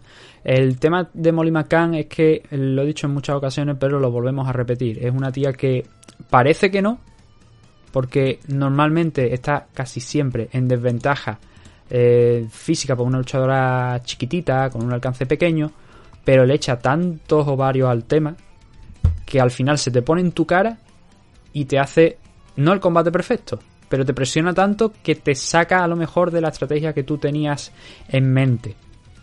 Y contra Ji Yeon King no es que sacara a la coreana McCann de ese punto, pero sí que es verdad que le apretó tanto que al final acabó eh, haciendo un combate muy bueno, un combate bastante cerrado que podría haber ganado cualquiera de las dos, pero que sí que es verdad que mm, le faltó a lo mejor un puntito más ahí a, a Jin Jeon King para apretar, para consolidar la victoria, sobre todo porque McCann fue capaz de derribarla en dos ocasiones que realmente no fueron eh, o sea, no le otorgaron un control en exceso de la pelea, pero que a lo mejor desde el punto de vista de los jueces, en un asalto cerrado, puede al final acabar dándote una victoria en ese round y luego, pues sobre todo en la decisión, ¿no? Jin Jeon King con un 9-4-2 de récord viene con esa derrota contra McCann, viene con una derrota contra el Graso, pero es que yo creo que eh, todos sabemos a esta altura que Graso es una magnífica eh, luchadora que está por encima de estas dos que estamos hablando, de Priscila Cachoeira y Jin Jeon King. Y su última victoria viene de eh, 2019 contra Nadia Kassen, a la que acabó noqueando, mostrando, como digo, ese background, ese striking que tiene la luchadora coreana. Solamente tiene tres victorias aquí dentro de UFC por cuatro derrotas contra Lucy Pudilova en su combate de debut, contra Antonina Sechenko y luego esas dos que hemos mencionado de Alexa Grasso y Molly McCann. En casi todas las peleas, pues como estáis viendo, eran luchadoras, pues, a ver, en el caso de Antonina, no sé si en aquella pelea llegó a estar rankeada, pero sí que es verdad que Antonina, que yo recuerde, sí que ha estado dentro del top 15. Lucy Pudilova no, pero Alexa Grasso sí, Molly McCann tampoco, pero como digo, es una luchadora que hay que ver porque parece en principio que no es favorita casi nunca, pero luego acaba demostrando pues eso, que tiene un punto extra ahí para con, para competir con no las mejores, pero sí contra rivales pues muy interesantes y mm, enfrente va a tener a Cachoeira, que Cachoeira viene como decimos de perder contra Gillian Robertson, tiene un 10-4 de récord y ha ganado solamente dos combates aquí en UFC de los seis que ha disputado, contra Gina Mazzani por TKO y contra Shana Dobson por el mismo método. Contra Shana Dobson pues muy muy rapidito, pero también es verdad que si estamos hablando que Cachoeira tiene un alcance pequeñito, en el caso de Shana Dobson era superior, pero Shana Dobson es un poquito más pequeña incluso en estatura de lo que es Cachoeira, ese metro setenta, ¿no? Pero bueno, consiguió derrotarla como decimos en el primer asalto. Los otros combates que ha ido perdiendo, pues contra Luana Carolina en una auténtica guerra de striking, contra precisamente también Molly McCann por la misma, por los mismos métodos, no, no por KO, no por TKO, no nos confundamos, porque las únicas oportunidades en las que ha sido finalizada Cachoeira aquí dentro de, de, UFC han sido contra Valentina Sechenko en su combate de debut, que claro, es como, joder, te ponen contra una futura campeona de la categoría y tú qué puedes hacer, ¿no? Pues le dio una auténtica paliza Valentina Sechenko a la pobre brasileña, la sometió en el segundo asalto y Gillian Robertson la sometió en el primero. Fuera de eso, no ha sido nunca noqueada, dentro de esas cuatro derrotas que todas han llegado aquí dentro de, UFC así que es un combate interesante eh, porque ambas son luchadoras cortadas por el mismo patrón las dos se supone que deberían mantener la pelea en standing e intercambiar y por eso digo que puede ser una pelea pues más o menos aceptable más o menos bonita entretenida pero hay veces que las peleas eh, no parece, no, no son al final. A ver, es que iba a decir que las peleas femeninas no son al final lo que prometen. Y hay ocasiones en las que es así, pero también pasa con las masculinas. O sea, por eso he cambiado lo que iba a decir, porque no sería ajustarse a la verdad, porque esto pasa eh, en las dos, en, tanto en, en, los hombres como en las mujeres, ¿no? Que prometen que van a dar mucho y luego al final no dan ese eso que queríamos ver.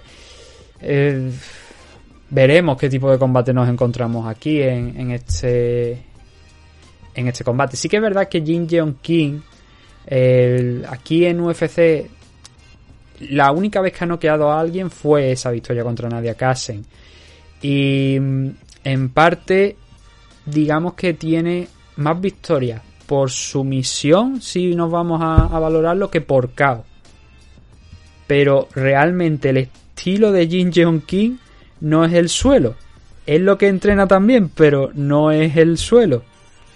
Y eso me llama mucho la atención porque, claro, eh, si tienes esa parte, ¿por qué no la utilizas? Igual algunas de esas derrotas, que bueno, contra Antonio Sechenko, contra Alexa, contra Molly McCann, en esos tres combates fue derribada, pero igual si tirara por ahí, pues a lo mejor también podríamos ver un combate diferente contra a Priscila Cachoeira, especialmente cuando estamos hablando que de esas cuatro derrotas, dos han llegado por sumisión. Vamos a intentar una estrategia diferente, vamos a ver si eh, podemos atacar ahí, pero en principio mmm, no parece que sea el game plan. De hecho, Jin Jong King llega con bastante energía, con bastante. se ve con, con bastante ganas de afrontar esta pelea contra Cachoeira. Aún así, como favorita, pues bueno, con los números que estamos comentando, igual no lo es. No podríamos decir que lo, que lo sea eh, demasiado. Sí que es verdad que yo creo que es, es favorita. Pero como digo, no en principio mucho más que Cachoeira, que quizás ha demostrado que tiene una pegada más interesante, pero que esa diferencia de alcance sí que es verdad que puede jugar en contra de, de Cachoeira. Así que si nos vamos a las apuestas, estamos viendo, pues bueno, efectivamente Ji King favorita, 1.61. Y bueno, tiene 2.45 sobre Cachoeira. No está un poco muy amplia, pero sí que es verdad que hay una diferencia ahí interesante. Bueno, está, está, acorde, ¿no? Yo creo de lo que de lo que hay.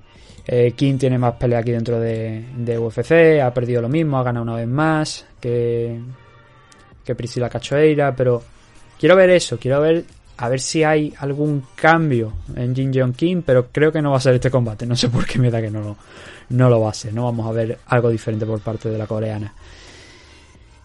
Middleweight, Comen Event de la noche.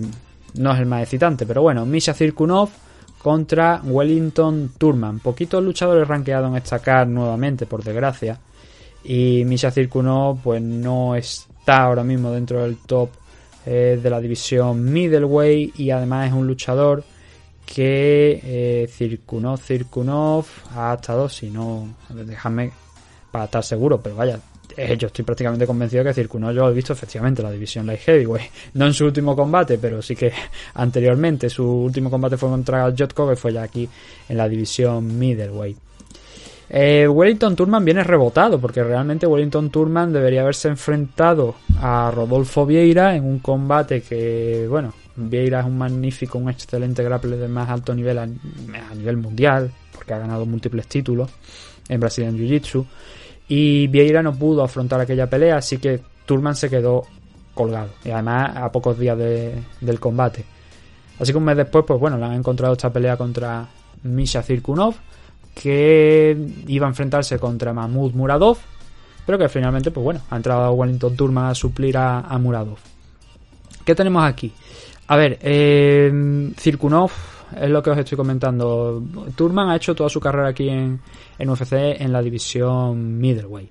Y creo que también me parece toda su carrera en general. Si no, alguna peleita a lo mejor en la división welter como mucho, pero nunca ha llegado más allá de, de esa 205 que sí que ha hecho Misha Cirkunov, ¿no? Al pelear varias, en muchas ocasiones dentro de la división light heavyweight. Así que ya de base yo creo que en parte todo podemos esperar, pues sí, que Cirkunov es un poquito más grande que, que Wellington Turman. Tampoco una barbaridad, 1,91m, 1,83m para Wellington Turman en estatura y en alcance hablamos de 1,96m, 1,83m, que ahí es lo que más destaca en favor de Misha Cirkunov. A ver, Cirkunov tiene varias opciones de cara a este enfrentamiento, bastantes más desde mi punto de vista que, Wellington Turman, que tampoco se queda atrás. Eso también os, lo comento, ¿no? Pero sí que es verdad que la competición que ha enfrentado Cirkunov hasta ahora aquí dentro de, UFC quizás pues sea un poquito más más amplia, más rivales de relativo nivel, por ejemplo Johnny Walker, bueno, aunque a ver, todos los combates que os voy a decir ahora son derrotas, ¿vale? Pero quitando la de Jimmy Cruz, que es una victoria, y Nikita Krylov, hay muchos combates de Misha Circuno contra rivales fuertes que son derrotas y además por la vía del caos que eso también es especialmente importante. Volkan Oedemir, Glover Teixeira, Johnny Walker, Ryan Span. En el combate contra Cristo Josko fue una decisión dividida. Que bueno, a ver, fue una decisión dividida, pero Cirkunov mmm, creo que podría haberla ganado. Para ser honestos, creo que Cirkunov debió haber ganado aquel enfrentamiento.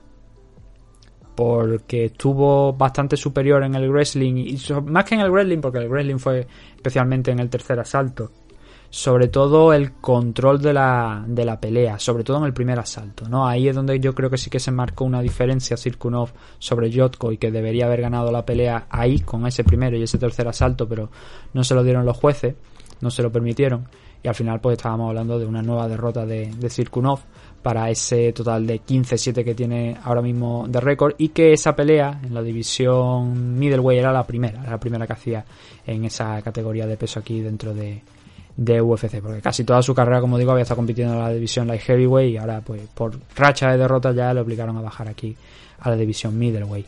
Eh, Span, Walker, Teixeira, Oedemir, todas esas derrotas, como estaba mencionando, han sido por KO. Wellington Turman tiene un 17-5 de récord, viene de derrotar a San Albi por una decisión dividida, muy ajustada, pero sí que tiró Wellington Turman ahí de, de wrestling, sacó el libreto del wrestling para conseguir eh, un par de takedowns que le, al final le acabaran otorgando la victoria, sumado también por supuesto al control que estuvo intentando ejercer durante gran parte de casi todos los asaltos. Eso al final le, dio resultado, pero justito, ¿eh? fue un combate bastante ajustado. Por lo demás, pues perdió contra Bruno Silva el año pasado, pero Bruno Silva es un luchador que está en pleno ascenso, que además Bruno Silva se va a enfrentar, si no me falla la, me la memoria, contra Alex Pereira el mes que viene y esa es una pelea de dos strikers muy interesante. Bruno Silva, campeón en su momento de la división middleweight de en One Global. Perdió también contra el campeón del Ultimate Fighter, eh, Andrew Sánchez, también por la vía del cloroformo. Carl Robertson es esa otra derrota que ha tenido Wellington Turman en los cinco combates que lleva aquí en, en, UFC. Este será el sexto por una decisión dividida. Los otros dos, esa decisión dividida contra San Albi y Marcus Pérez por una decisión unánime en su favor. Dos luchadores que saben trabajar en el suelo, saben trabajar el wrestling y que mmm, por pegada. A ver, Cirkunov no es un gran pegador. No se puede decir que sea un gran, un gran pegador. De las seis victorias que tiene aquí dentro de UFC, solamente una ha llegado por KO y las otras han llegado por la vía de la sumisión. Eh, entonces aquí parece una tarea, pues digamos un poquito más complicada, ¿no? Porque Wellington Turman, como decimos, se defiende pues, bastante bien en el suelo. Y la diferencia va a estar en eso, ¿no? En ver quizás a lo mejor quién pega primero, quién pega más fuerte mm, inicialmente. Ahí es donde Cirkunov, si consigue explotar la ventaja que tiene, le puede facilitar la pelea para luego entrar en el otro terreno, que es el, el wrestling, ¿no? Que es el, el, suelo, donde ya puede intentar ahí someter a Wellington Turman. ¿Tiene Turman alguna derrota fuera de UFC que sea por sumisión? Pues no. No tiene ni, bueno, de hecho es que nunca lo han sometido en, eh, peleando en MMA. ¿Tiene Circunova alguna? Pues creo que tampoco. Creo que todas las derrotas que tiene las ha sufrido por, por KO o por decisión, como estamos diciendo. Así que nos queda esa incógnita también, ¿no? De saber, de pensar a ver si el suelo de Circuno puede ser más efectivo que el de Wellington Turman, que yo creo que en parte sí, en parte yo creo que el suelo de Circuno puede ser un poquito más sólido que el de Turman, teniendo en cuenta también el peso, que le debería facilitar un poquito también la, las cosas a la hora de intentar derribar a, a Turman. Pero es un combate, yo creo, bastante cerrado. Vamos a ver cómo está la apuesta. Micha Circuno está en 1.83 que creo para mí el favorito. Misha Circuno está en 1.83 y Wilton Turman está en 2. Así que es una diferencia pues muy, muy, muy, muy ajustada, como estáis viendo. ¿no? Es prácticamente nula. No es un combate para apostar, como estamos diciendo, porque puede pasar de todo, por lo que estamos diciendo, porque ninguno de los dos ha sido sometido, funciona bien en el suelo y los dos también han experimentado derrotas por KO. Y tampoco es que tengan muchas en su haber precisamente, sino que casi todas las victorias que tienen uno y otro pues se han producido por eso, por, o bien por decisiones o bien por, por sumisión, a excepción de algún enfrentamiento que ha podido llegar a esa victoria por KO o por TKO. Pero fuera de eso, son dos luchadores que van a ir a buscar, que, bueno, que van a ir a buscar, que buscan el suelo, que no significa que vaya a pasar. Venimos de una semana donde hemos visto Logan Storley contra Neyman Gracie en Bellator 274, que son dos grandes grapplers, uno en el Brazilian Jiu-Jitsu, el otro en el wrestling, y sin embargo, a pesar de que vimos algunos momentos donde, bueno, sí, la pelea tocaba el suelo puntualmente durante algunos segundos, fue un combate cinco asaltos de striking puro y duro. Por eso lo que digo, normalmente cuando te ves a dos grandes luchadores dentro del mismo campo, a veces las fuerzas se anulan de alguna manera.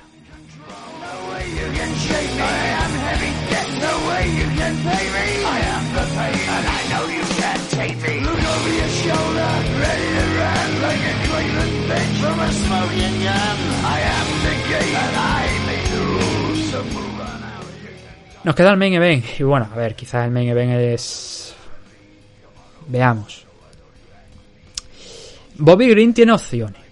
Y a lo mejor hay algunos que os llevéis las manos a la cabeza con esto que, estoy diciendo. Creo que Bobby Green tiene opciones. ¿Por qué? Porque Mahachev evidentemente no es el mejor striker de la división. Ahora bien, posiblemente en la actualidad, ya con Javi Nurmagomedov fuera de escena, Mahachev sí sea el mejor wrestler de la división.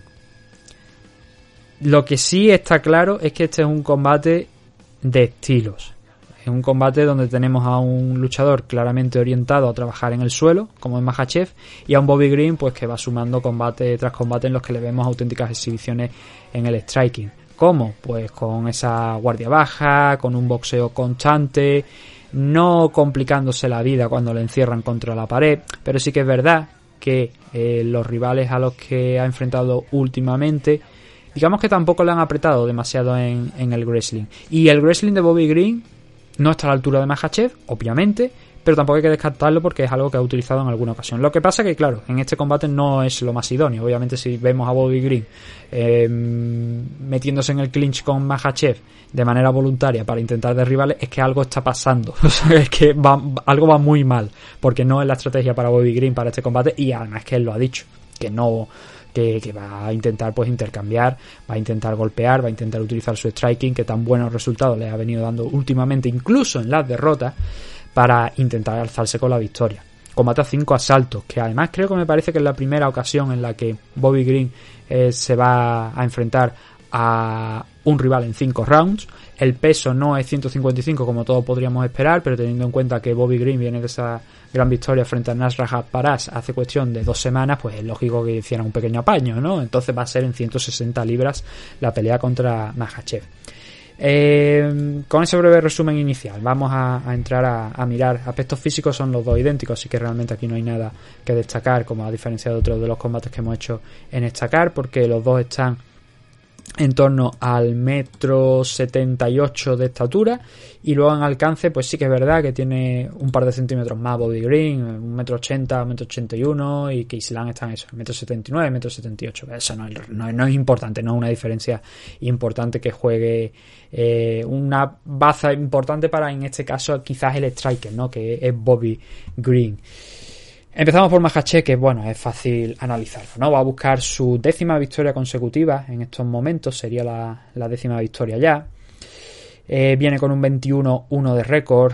Y bueno, eh, a ver, es lo que os estoy comentando, ¿no? Quitando el combate contra David Ramos, que fue un enfrentamiento en el que Mahachev, la verdad es que no necesitó siquiera del wrestling porque noqueó a, a David Ramos y luego eso ya le sirvió para eh, trabajar de alguna manera pues un poco más tranquilo, aunque creo me parece que fue en segundo o en el tercer asalto, si no recuerdo mal, pero los asaltos anteriores tampoco pasó muchos problemas Mahachev para mantener ahí a raya a David Ramos y desde luego era el rival, digamos, uno de los rivales menos importantes. Sí que es verdad que el ascenso de Mahachev ha sido lento, seguro, pero lento, lento en el sentido de, claro, cuando, aparte de que muchos rivales no se querían enfrentar a Mahachev y ahora no les queda más remedio, Javi Nurmagomedov estaba en la zona alta, luego llegó a ser campeón y eso digamos que era también como cerrarle un poquito las puertas a Mahachev, ¿no?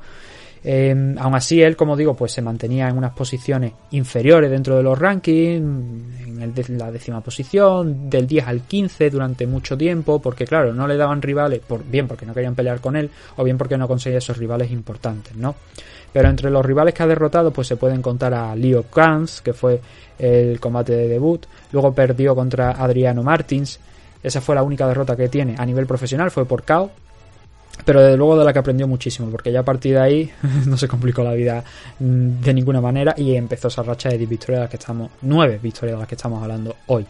Chris Wade, actual luchador de PFL, Nick Lenz, Clayson Thibault, Kyan Johnson es el rival que sí, junto a David Ramos, menos nos dice, sobre todo el caso de, de Johnson esa pelea contra Sarukian de la que ya hemos hablado anteriormente y que obviamente pues, nos vamos a saltar porque no procede insistir más con el tema. Drew Dover ya se puede considerar, de hecho Drew Dover ha estado rankeado, lo que ya no recuerdo si en esta pelea estaba rankeado. Eso es lo que yo no, no recuerdo. Pero bueno, lo derrotó por sumisión. Bueno, lleva tres victorias recientes por sumisión. La de David Ramos, la de Arman Sarukian fueron dos decisiones unánimes, pero las tres últimas, digamos que la han impulsado muchísimo más, si cabe, para ese ascenso en los rankings. Que bueno, no, hemos mencionado todavía la posición, pero ahora mismo Leon Mahachev está en cuarta posición. Este combate obviamente es muy importante para Mahachev, con una décima victoria, con una victoria más. Es que es innegable la oportunidad por el título es que ya no se la pueden negar, sobre todo porque, bueno, Dustin Poirier, al haber perdido ya contra Charles Oliveira y Justin Gagey, que va a ser el siguiente retador, pues ¿qué nos queda, no? Para, para Oliveira o quién sabe, para Gagey también, pues nos queda Mahachev, evidentemente. Entonces esta pelea es muy importante para Mahachev a pesar de no ser el rival original que tenía para pelear, que era, como ya hemos mencionado al principio del programa, Benel Darius, que hubiese sido una pelea de muchísimo más nivel que no significa que esta contra Bobby Green sea mala, ¿eh? Yo creo que es muy buena. Pero sí que es verdad que el suelo de Benel Darius quizás es mucho más fuerte que el de Bobby Green. Y que podría haber rivalizado con el de Mahachev, bueno, eso habría que haberlo visto. Pero también con la pegada de Benel Darius habría sido también una amenaza muy importante en el striking, la de, la de Darius. Eso por parte de Mahachev, por parte de Bobby Green, lo que decimos. Ahora viene con una racha de dos victorias consecutivas. Completó un año 2020 bastante interesante hasta que se enfrentó a Thiago Moisés en un combate que, a ver, seamos honestos. Yo creo que también podría haberse llevado la decisión aquella noche Bobby Green si a los jueces le hubiese dado la gana, nada más que por el striking significativo. Fue una decisión, por lo menos de mi punto de vista, no especialmente extraña de entender, pero sí que cuestionable, bastante cuestionable aquella de, de Tiago Moisés. Esa hubiese supuesto un broche de oro realmente, porque habría ganado cuatro peleas consecutivas contra Tiago Moisés, que creo que en aquel momento ya me parece que andaba rankeado o que estaba a punto de ser rankeado. Y a Bobby Green le hubiese servido para aparecer dentro de los rankings. Una racha, como decimos, que incluye Clay Guida, Lando Banata, Alan Patrick y luego esa derrota contra Tiago Moisés. Tuvo una enorme pelea, una pelea espectacular contra Fisier donde no se escondió y donde tuvo una muy buena actuación, los jueces determinaron que en aquella ocasión también ganó Fisier por especialmente los golpes más significativos, más fuertes, más potentes, más espectaculares, ¿no? Y luego, pues bueno, digamos que se encarriló otra vez eh, hacia la senda de la victoria Bobby Green a finales de 2021 con una victoria frente a Alja Quinta, una victoria por KO, mejor dicho, sobre Alja Quinta, y luego esa victoria sobre Nasra Paras, magnífica, manteniendo la distancia, utilizando el striking, mostrándose dinámico, nunca quedándose fijo, con las manos bajas, asumiendo riesgo y que bueno, a ver, dentro de lo que cabe, eh, esa pelea, ese estilo de combate con los brazos abajo, eh, digamos que en parte para una pelea contra Mahachev puede que no le venga mal. Mm, ¿Por qué? Mira, porque si tiene la guardia baja, en el momento en el que Mahachev intente entrar, que a ver, el repertorio de Mahachev para llevarte al suelo a la altura de Javi, porque es que es normal, eh, va a estar en su esquina muy probablemente Javi como es tradición, o debería estarlo, y, de tal palo tal astilla, aunque no sean hijo, y padre, obviamente, pero sí que los conocimientos de uno y otro, del padre de, Javi, también los absorbió Mahachev y Javier continúa ¿no? con esa, esa historia, con, con ese entrenamiento sobre Mahachev, ¿no? Pero puede ser bueno porque en el momento en el que entres, si tú tienes ya los brazos abajo, puedes obligar a meter, eh, o sea, puedes meter los brazos por, eh, debajo de las asilas de, de Mahachev si se te tira la cintura para intentar el body lock por detrás del cuerpo y derribarte. Y puedes intentar forzarle a subir y abortar un poquito los planes no según qué tipo de takedown o qué tipo de eh, eh, estilo a la hora de entrar quiere utilizar Mahachev para intentar derribar a, Bobby Green que sería quizá lo más factible no en el juego de, de Mahachev. ¿por qué? porque es lo que ha hecho. Es lo que ha ido haciendo a lo largo de casi toda su carrera hay combates donde no lo ha necesitado, como estamos diciendo, el caso de David Ramos, pero la mayoría de los combates siempre hay un takedown, dos takedowns por parte de Mahachev, bien sea uno por asalto o alguno más, pero los intentos al final acaban llegando. Cuando eh, ve que ya tiene porque esto, por ejemplo, en el combate contra Tiago Moisés se puede decir que a pesar de que acabó sometiéndolo y acabó derribándolo en múltiples ocasiones, sí que es verdad que intentó mostrarse un poquito mejor, más abierto en el standing, ¿sabe? Contra Dan Hooker, que fue su último combate, que no lo hemos mencionado, me parece. Tiago Moisés y Dan Hooker son las dos últimas peleas de, de Mahachev. Eh, a Dan Hooker lo mandó directamente a 145 libras, lo sometió en el primer asalto, sin demasiados problemas. Y como decimos, le pegó una patada en los cojones tan fuerte a Dan Hooker, con el debido respeto, que lo mandó a la división Featherweight directamente. Eh, pero eso no, o sea, Bobby Green tiene que estar atento a eso. Mm, al ser una guerra de estilo, veremos qué es lo que se impone. Pero obviamente el grandísimo favorito para ganar esta pelea es Islam Makhachev. Ahora mismo se está pagando a 1.11 y a Bobby Green, pues bueno, descompensadísimo, ¿no? Está en 7. Grandísimo favorito Islam Makhachev que, vaya, yo estoy seguro que vosotros, si cuando vayáis ahí, si no habéis puesto ya vuestras elecciones en la en la lista, en, la encuesta esta que tenemos abierta, em, seguramente vaya a poner Mahachev y, el, porcentaje va a ser 100% en favor de, de Mahachev. Repito, no hay que descartar a Bobby Green porque tiene sus recursos eh, muy amplios y es mejor striker que Mahachev. Pero sí que es verdad que el ruso es un trolebú. O sea, si quiere. Eh, eh, tú, él, tú te encierras en la jaula con él y te dice: Mira, ahora vamos a ir al suelo. Y Bobby Green le dirá: No, no, no vamos a ir al suelo, no vamos a quedar en standing, vamos a pelear. No, no, no, que te eches ya ahí porque si no te voy a tirar y te voy a sacar, soy capaz de sacarte por debajo de la lona si hace falta. Y probablemente acabe pasando eso, es lo que os quiero comentar, ¿no? Entonces veremos, la pelea es el sábado, como bien sabéis, como todo el evento obviamente, eh, de madrugada aquí en, en, España y el domingo pues comentaremos todo lo que ocurra pues para ver cómo ha ido la cosa. Así que bueno, eso era todo lo que teníamos en esta car. Eh, lo vamos a dejar ya obviamente aquí en torno a una hora y media de programa creo que es suficiente, ¿no? Para, para hablar de, sobre todo, una hora, cerca de una hora, para hablar de estos cinco combates. Como siempre, los combates de UFC, la main card, mejor dicho, tanto de Bellator como UFC, pues entramos un poquito más detalle, sobre todo de UFC que tenemos muchos más datos disponibles. Ojalá Bellator también se decida a no tener que hacernos sufrir un poquito más de la cuenta para buscar cositas de, de los luchadores, sino que nos lo ponga ahí un poquito más Ah, para que podamos jugar con ella. A ver si, si se animan también. Por lo demás, gracias a, todos vosotros por habernos escuchado y espero pues que tengáis la oportunidad de disfrutar del evento. Y nada, nos vemos el domingo. O mejor dicho, como el evento de Sassy es el viernes, pues probablemente el sábado nos veamos para hacer ese análisis que ya sí que serán abiertos para todo el mundo de, de.